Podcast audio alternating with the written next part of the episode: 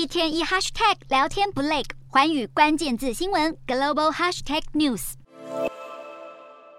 美国其中选举进入关键倒数，在乔治亚州提前投票本周开跑。当局统计，今年赶在第一天报道的人数比二零一八年多一倍。现在民调显示，共和党越来越有可能拿下参众两院，可让总统拜登急了。最近出席公开活动，狂打堕胎议题，就选情。保障妇女堕胎权的罗诉韦德案日前被最高法院以五票赞成、四票反对推翻，将堕胎合法性问题交还给各州决定。虽然拜登试着把堕胎议题推上风口浪尖。但《纽约时报》公布的一份新民调显示，百分之二十六的受访者更在意经济问题，还有近两成民众认为通膨情况最迫切，两项数字都远高于关心堕胎权的百分之五。而在美中关系日益恶化之下，这次其中选举也不像以往只聚焦在内政，共和与民主两党在俄亥俄州的参院候选人上周进行辩论大会，就在互比谁对中国更强硬。与此同时，华邮报道，FBI 官员注意到共和和民主两党的选举中心都可能受到中国骇客攻击。FBI 官员说，中国政府雇佣的骇客在扫描美国主要政党